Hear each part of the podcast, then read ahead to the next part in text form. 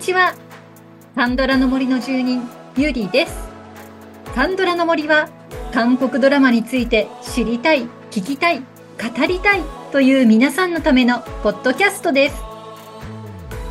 はい、今回は、あなたのカンドラベスト3後編をお届けいたします。前回はね、このアンケートでベスト3に多く選ばれた10作品をご紹介しました。え、みんな名作揃いでしたよね。で、今回はこのベスト3ということで皆さんから頂いた中で、まあ、あの他の作品と一緒に選ばれやすい12作品、12個の作品をご紹介します。えっ、ー、とね、あのこのアンケートを Excel でガーッとお一人ずつのデータをまとめていって、あの相関のね関係を見るあのなんて言うんでしょう機能があるんですけど、まあ、それをちょっと見ながらね、まあ、係数が高くてかつあのお二人以上からそのドラマが選ばれているというものを選んでみました。まあ、なので難しいこと言いましたけどあ私の好きなこのドラマを見てる人はこっちのドラマも見てるっていうので発見を、ね、新たな発見をしていただきたいという、まあ、そんなはい、えー、趣旨で作ってみました。さあどうなるか皆さんがまた興味のあるドラマが見つかるといいんですけれどもはいそれでは行ってみましょう。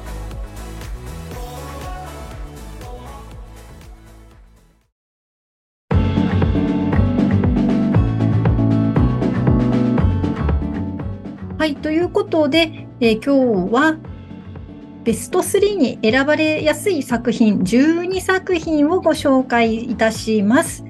まず最初にご紹介するドラマは怪物です。ね、怪物を挙げてくださった方、いや、これベスト3だよっていう、ベスト3の中に入ってるよと挙げてくださった方が見ている作品っていうのがどんなものがあったかというと、まあ、私の解放日誌とか、王になった男、トッケビ、キム秘書は一体なぜ、マイディアミスター、ウヨンウ弁護士は天才派だ。まあ、この辺のドラマをね、上げてくださった方が怪物を選んでいる。それも複数人、ね、この怪物を選んだということで、まあ、今上げてみたね、ドラマ、自分が大好きだという人は、で、まだ怪物見てないっていう人は、絶対見てください。まあ、こんな風に今日は聞いていただきたいなという、はい、回になります。それではね、怪物にいただいたコメントをご紹介していきましょう。はい、まずはカンドラア女子さんからです。えー、もうカンドラ女子さんは前からもう怪物がということで、はい、コメントいただいたこともありましたので、もう絶対来るなって思ってました。カンドラ女子さん、この怪物を1位ということで送っていただいております。ではコメントお読みいたします。とにかく見始めたら止まらない謎が謎を呼ぶ物語の魅力。計算され尽くして驚きやスリルをこれでもかと与えてくれる構成や演出、圧倒的な技量で人間と怪物の狭間を演じきる俳優陣の演技力。すべての要素が最高水準にある最高のドラマです。鑑賞後は誰かと語り合いたくて、いても立ってもいられなくなります。はい。ではもう一人ご紹介しましょう。ペコ4201さん。はい、2位にこの作品を選ばれました。はい、コメントです。サスペンスで怪物か秘密の森で悩みました。登場人物全員が一癖も二癖もある怪しさで、ストーリーも2点3点し、最後までスリリングでした。はい、ありがとうございます。はい、この作品、私もベスト3の中に入れさせていただきました。お二人がおっしゃるようにね、もうとにかくストーリーも演技もすごくて鳥肌ものなんですよね。もう、うん、言葉がないぐらいでした。私、監督版も買ってしまいましたので、隅々まで見させていただきましたよ。ちなみにね、私、あの、ベスト3に選んだ作品、2作品がね、ヨジング作品なんですよね。別にそこまで、あの、ね、別に意図してなかったんですけど、やっぱりヨジングというね、俳優はすごいんだなとも思いましたし、このシン・ハギュンさんとのね、ケミも素晴らしかったですし、あの怪物。これはね、もうぜひ見ていただきたいですね。はい。それでは次の作品に行きましょう。次はですね、キム秘書は一体なぜ、これを挙げてくださった方が見ている作品は、怪物、先ほどね、怪物、トッケビ、星から来たあなた、マイディア、ミスター、キルミー、ヒールミー、彼女は綺麗だった。こんなところのね、選ばれた方が、キム秘書は一体なぜを挙げていらっしゃいました。さあ、また、カントラー女子さんのコメントいきましょうか。はい、3位でね、あの、キム秘書は一体なぜを選んでいただいてますね。さあ、コメントです。韓国ドラマと聞いて、まず頭に浮かぶラブコメそのものの作品です。財閥のセレブとの身分違いの恋、秘められた過去、ベタベタギャグのドタバタコメディで、主演があのパクソジュン、あのパクミニョン。後半、怒涛のラブラインで悶絶させられました。王道と呼ぶのにふさわしい作品としておすすめします。はい、次は、つぼったつぼさん。えー、つぼったつぼちゃんは3位にこれを選びましたね。はい、3つ目は、キム秘書は一体なぜを選びました。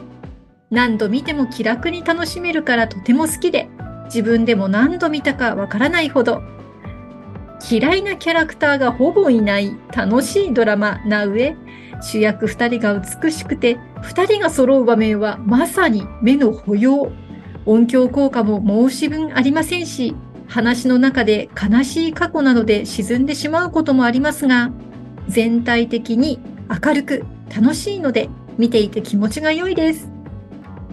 はい、お二人ともありがとうございます。ねえ、パクソジュン、パクミヨン。いや、この二人が並んでるところだけでね、いいですね。で、さらに、ねカンドラー女子さんのこの表現、怒涛のラブラインで悶絶。これ、これ私読んでちょっと動揺してます。やばいんですね、きっとね。これは私見ないとダメだな絶対に。もう、つぼちゃんのおすすめでもありますしね。これはね、ちょっとリストインしたいと思います。はい、ありがとうございました。さあ、次の作品いきますよ。またこれも、うん、ラブコメで来てますね。星から来たあなた。はい、これを選んでくださったのは、まあ、キム秘書は一体なぜを見てる方、愛の不時着を見てる人、ヴィンチェンツを見てる方、なるほどっていう感じですね。さあ、先ほどに引き続き、つぼったつぼちゃんからのコメントいきましょう。えー、つぼちゃんは絶対これ選ぶと思ってましたよ。2位に選んでいただきましたね。今回のアンケート、選びたい作品が多すぎてかなり苦しみました。3つなんて絞れない。せめて30個くらいは。迷った結果、まずはトッケビ。困った結果、ここ数年何度も繰り返し見ている作品の中から選ぶことにしました。おすすめの2つ目は、やっぱりと思うかもしれませんが、キム・スヒョン君の星から来たあなたを選びました。トッケビを知るまでは、ツボの一番好きな作品でした。今も暇があれば見直してばかりいます。SF、ラブ、コメディ、シリアス、サスペンスが万華鏡のように融合した秀逸なお話で、韓流作品はドロドロしているだけと思い込んでいたツボの目から鱗を落としてくれた恩人みたいなドラマです。はい、もう一人、ブーニャンさんからのコメントもありますよ。ブーニャンさんはこの作品3位に挙げてくださいました。何度見ても離れ離れになるシーンが涙なくしては見れない作品。主演のお二人のお姿も美しい。はい、ありがとうございます。ね星から来たあなた、私もこれはね、本当に楽しく見させていただきました。よかったよね。で、このスヒョンくんがね、クールで、で、またこのツンデレぶりがよくって。ね、どんどん切なくなっていくのもいいし、ラストもすごく良かったなーっていう作品でした。このね、チョン・ジヒョンさんってやっぱり魅力的ですよね。あの、チリさんも見たんですけど、チリさんも私、チョン・ジヒョンさん良かったです。なんかね、かっこいい女性が好きみたいですね、私。でね、これも何回かこのポッドキャストで言ってるんですけど、この作品のシン・ソンロクさんが魔王のようですごくいいそしてね、可愛いユインナさん。素敵なね、パク・ヘジンさん。もう俳優さんだけでも見どころ満載ですよ、この作品は。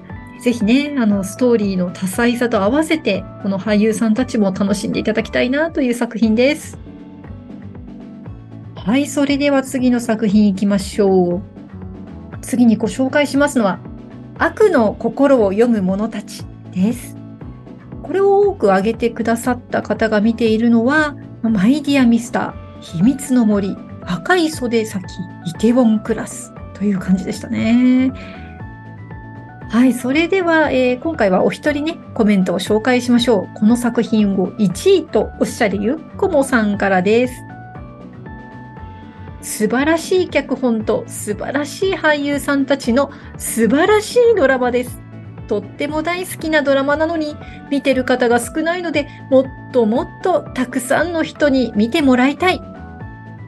はい、ありがとうございます。はい、ゆっこもさんごめんなさい。私もまだ見てないんです。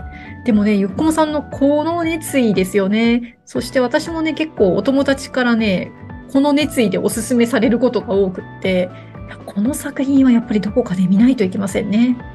主演がね、キム・ナムギルさん。ね、大人気ですよね。私はね、あんまりドラマで拝見したことなくって、えっ、ー、と、今年、今年見に行ったのかな？あの、映画非常宣言で副操縦士をね、されてましたよね。はい。で、このドラマでは、キム・ナムギルさん、韓国で初のプロファイラーということで、その方を、実在のね、人物を演じていらっしゃるんですね。なんかね、韓国ってこのプロファイラー系のドラマって多いような気がするんですが、いや、どれも面白いと思うんです。なのではね、この作品も面白いはず。機会があれば私も絶対見てみたいなと思います。ゆっこもさんありがとうございます。はい。それではまたこれが熱意すごかった作品ご紹介できますね。え次はね、組保伝です。で、この九尾狐伝を挙げてくださった方が見ていたのが、トッケビ、マイディアミスター、カンコン、バッドクレイジー。ね、トッケビとバッドクレイジーはね、まあ、イ・ドンウクさんが出ている作品ということで、まあ、九尾狐伝もね、イ・ドンウクさんが主演なので、見ている方は非常に多いですね。はい、ということで、コメントをご紹介していきましょう。えー、まずはね、K さん。実はね、あの、K さんね、組保伝一択で1位だけで、はい、ご回答いただきました。もうどんだけ組保伝好きなの？というね、ご回答でしたけれども、コメントを読みします。イ・ドンウクがとにかくかっこいい、かわいい。トッケビの死神情報も出てくる。アクションシーンにラブシーン、コメディなどてんこ盛りで見どころもたくさん。セカンドシーズンの1938もとっても面白い。はい、ありがとうございます。次は MM さん。MM さんもこれ1位ですね。麗しい人々、貫かれる理想愛、妖怪の怖さ、痛快アクション、テンポの良さ、正義感と温かさ、悲しみあり、子役含め演技力高い役者揃い、全体的に満足感が高い。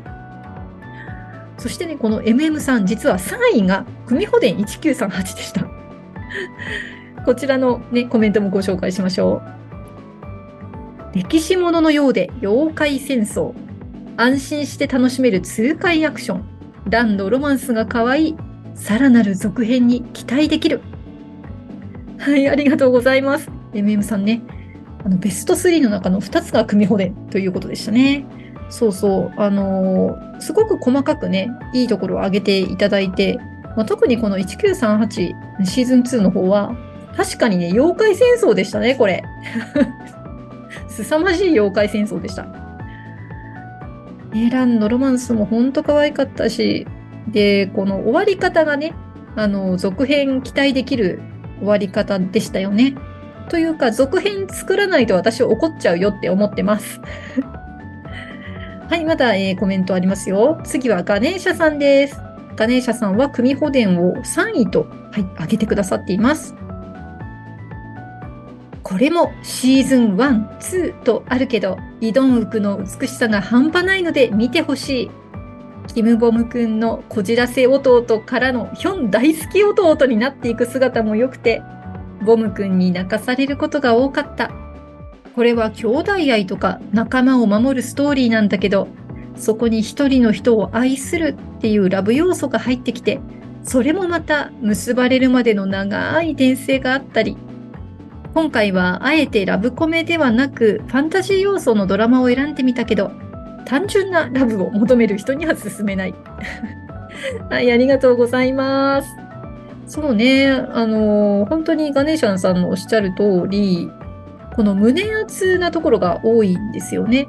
単にそのラブストーリーというわけではなくて、ラブコメでもないですし、うん、やっぱりファンタジー系というのはね、ぐっときますよね。もうね、全員このイドンクさんのね、美しさがね、たまらないというところを、はい、絶対に言いたいんだと思いますけど、うん。まさに魅力爆発のドラマでしたね、イドンクさん。ファンタジーなんだけど、それにとどまらない面白さがありましたよね。こう、なんて言えばいいのか、まあ、皆さんのコメントの方がね、詳しく、はい、説明されてるとは思うんですけれども、うん、ね、とにかく組保伝楽しめるドラマですのでね、ぜひ皆さんご覧ください。あちなみに、あの、ライフでね、弟役だった、あの、イドンクさんの弟役だったイギヒョンさんもね、カメオで出てるんですよね。めっちゃ面白かったです。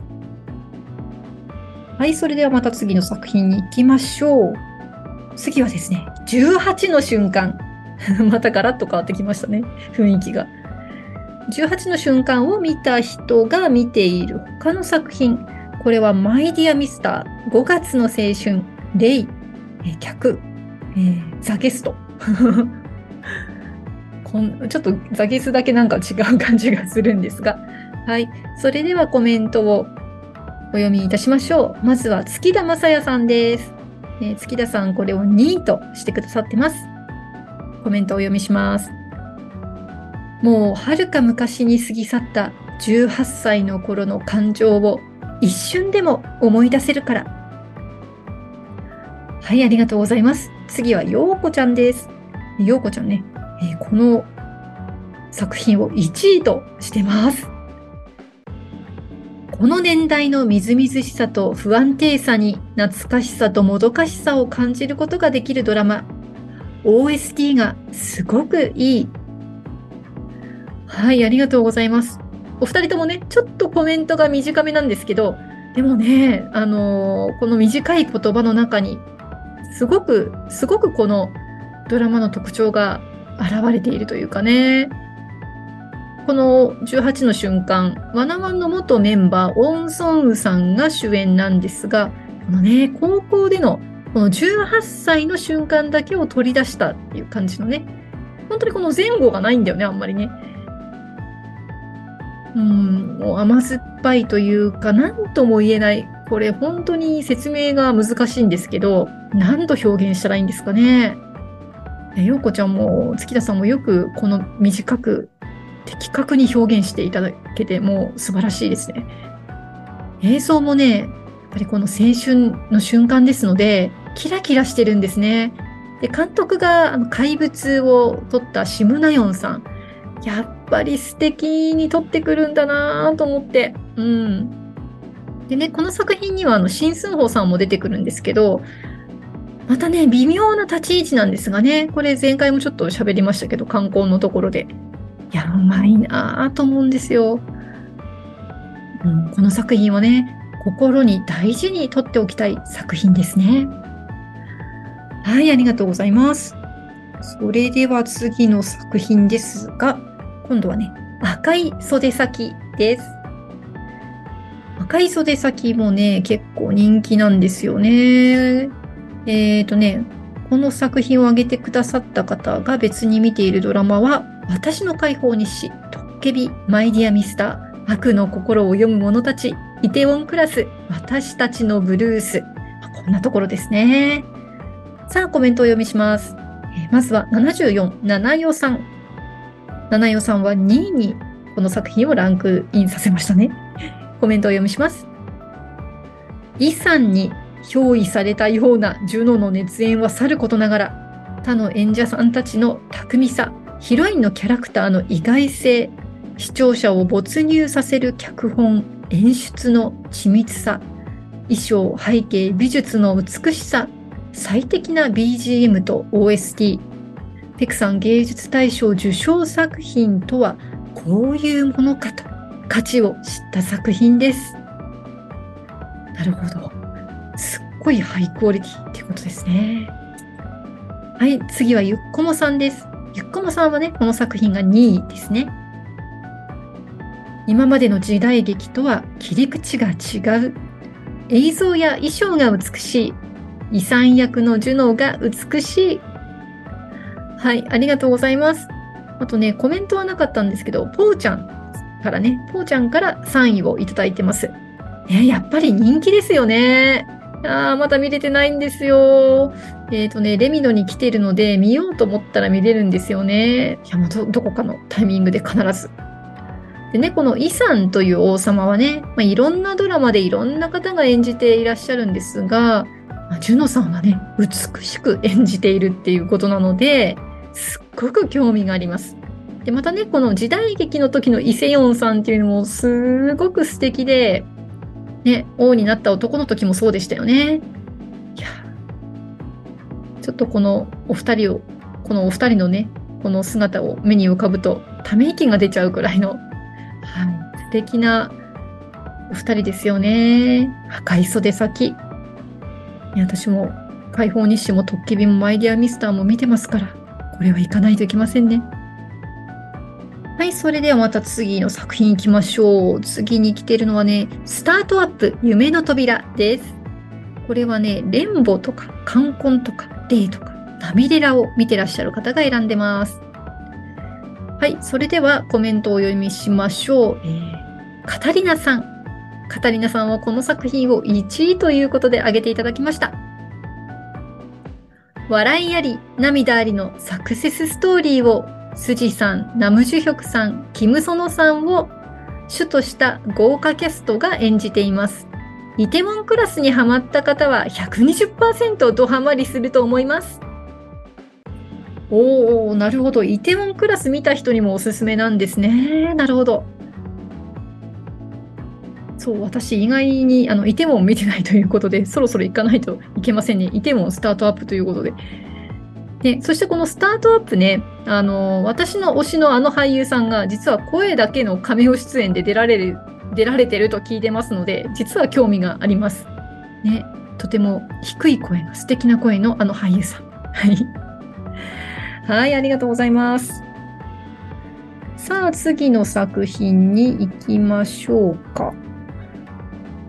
はい、次はですね、力の強い女、トボンスンです。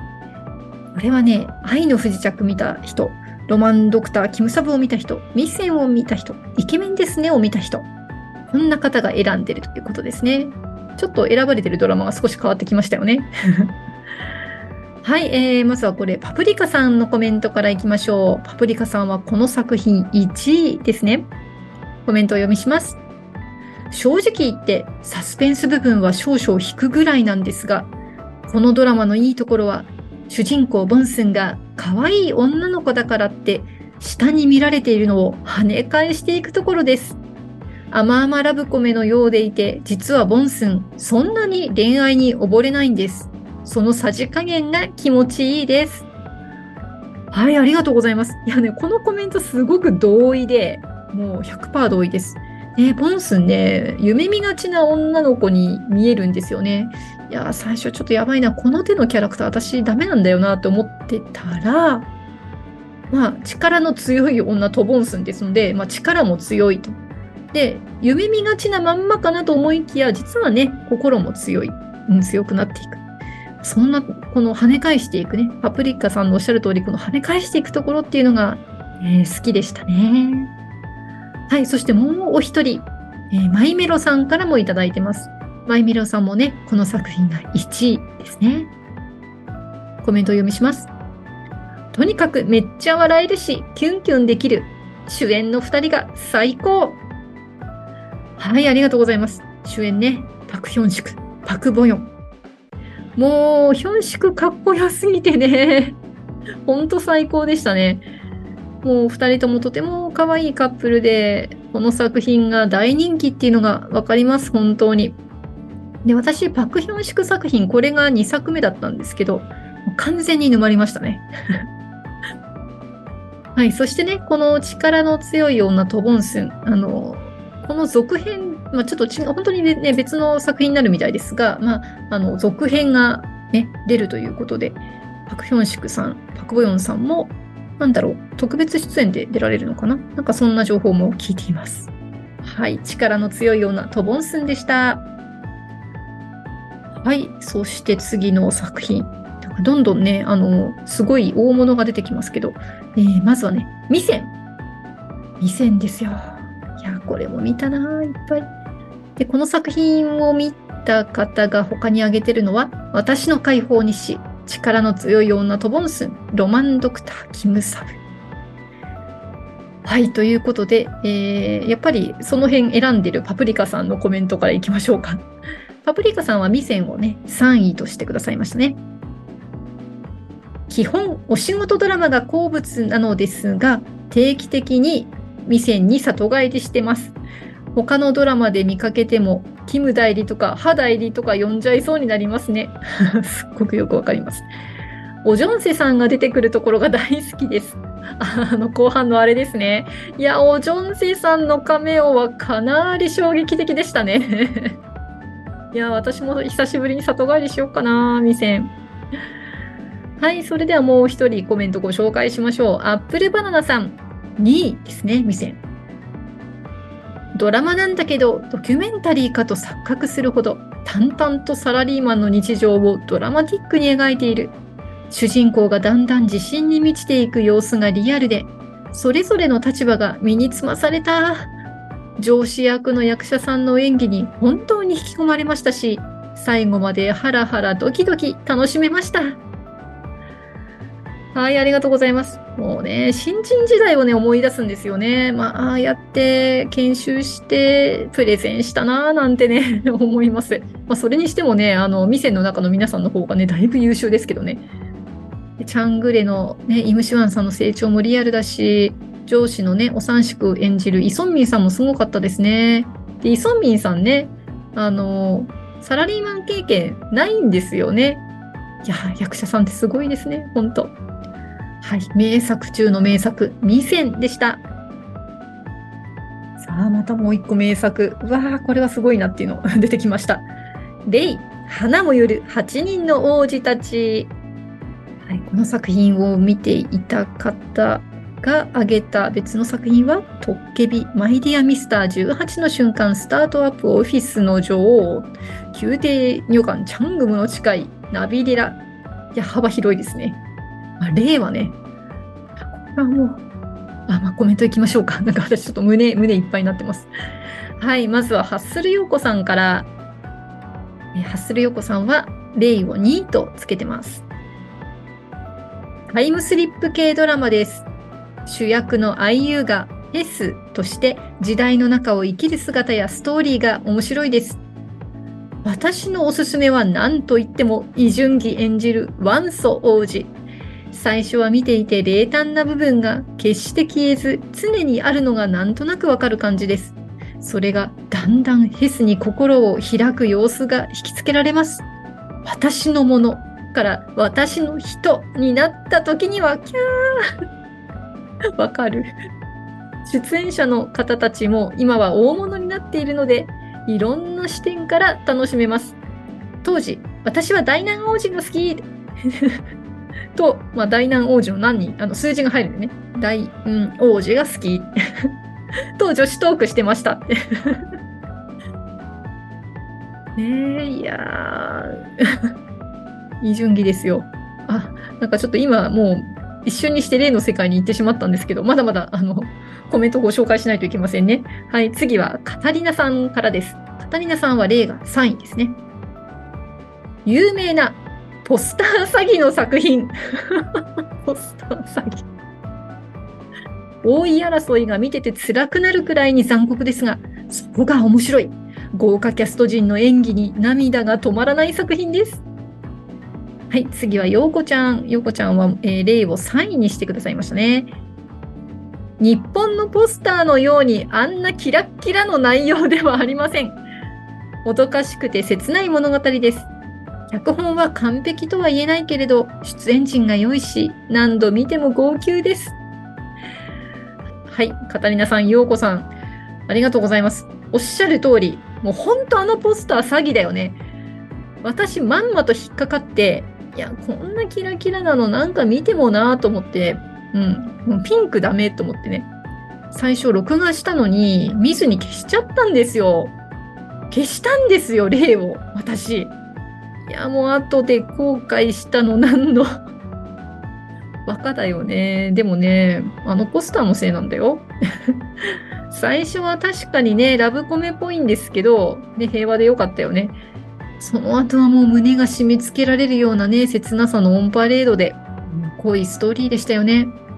はい、じゃあ最後にお約束のね、私は元祖イジュンギ派です。はい、そんなこんな言ってる間にですね、ラストの作品、12作品目に来てしまいました。最後に来た作品は DP です。最後に、えー最も重い、最も重力の強い作品が来ましたよ。この作品を見ている方は、トッケビ見てます。アイディアミスター見てます。賢い医師生活見てます。アイトリト見てます。大丈夫だアイ、大丈夫アイダ見てます。ヒーラー見てます。シンシュポス見てます。うん。あまり参考にならないかもね。共通点ない。っていうか DP が共通点ある作品っていうのがそうそうないんじゃないのかな。うん。そう思いますね。はい、えー、それではコメントいきましょう。まずは、サボりがちなうのやんさん。えー DP3 位としてくださいました。監督の描きたいものがきっちりと描かれているドラマです。思っているけど言えない。そんなテーマを映画ではなくドラマで見せた監督の手話に脱帽です。はい、次はともりんさん。ともりんさんは DP が2位ですね。DP、DP2。ああ、社会問題に切り込んでいます。そして主演のチョン・ヘイン。甘い動画にボクシングできるアクション OK 君。ストーリーもよく本当に泣かされました。兵役って、軍隊って、戦争のための準備が戦争ですよ。2はね、ソンソックがメインキャラに食い込んでますよ、ゆりさん。はーい。ねえ、ソンソック。1は存在感薄いな、若干と思ってたんですけど、2は来ましたね。もうぐっと来たよ。で、このね、サバイバーで共演したソンソックさんと、あの、非常に素晴らしいケミを見せてくださったチジニさんがね、起用されまして、TP2 では。もう全然違いますよね。この全然違った2人の対峙が見れまして、私は幸せでございました。いや、役者ってすごいなこれ以上は言えないけど、役者ってすごい。はい。えー、うぬやんさん、ともりさん、ありがとうございます。それでは最後のコメントは、えーバルコさんです。バルコさんは DP を、はい、2位ということで回答してくださいました。コメントを読みします。これは、元ツイッターと言うべきですか？現 X で話題沸騰中ですよね。韓国は今も戦争中なのだということを改めて突きつけられました。兵役中という世間から閉ざされた2年間の出来事は、その後のそれぞれの人生にそれぞれの烙印を押していきます。あがいてももがいてもどうすることもできない社会の壁に、あるものはうまく立ち回り、あるものは諦め、逃げ、時に死を選び、あるものは悶々と立ちすくむ。今の韓国の兵役事情を真正面から見据えながら、未来を生きるんだという強いメッセージを受け取りました。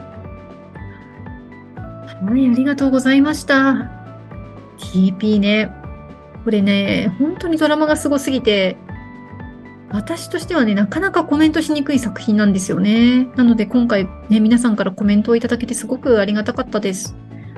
このね、軍隊という閉ざされた世界で起こる、まあ、リアルをね、本当にリアルに描いてくれて、で、ただそれだけじゃなくてね、人というものをじっくりと見据えているというね、感覚がたまらないですね。でまたこの映像とね、音楽もマッチしていて、うん。実はね、この作品、このポッドキャストで特集しようかなとも思っていたんですけど、うん、シーズン2終わってみて、ちょっとね、私はこれをなかなかまとめる、うん、自信がないというか、それだけ、まあ、私の手に負えない作品ですね。いやでも素晴らしかった、本当に。素晴らしい作品だったと思います。はい、DP でした。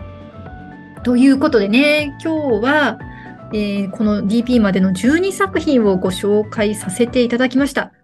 皆さん、自分がね、ベスト3として選ぶ作品から何か新たな、ね、つながる作品を見つけられましたでしょうか？私は多分、キム師匠かな。キム師匠行くと思います。はい。ということで、ご回答いただいた皆さん、ありがとうございました。さあ、Spotify のミュージックトークバージョンでお聴きの方には、今回は最後にご紹介しました DP のシーズン2から1曲お届けいたします。We Are Steel という曲なんですが、この曲の最後にチョン・ヘインさんのシーズン2最終話のセリフが入っています。で、またこの曲はね、その後のエンドロールにも使われております。DP ご覧になった方は余韻を思い出しながらお聴きください。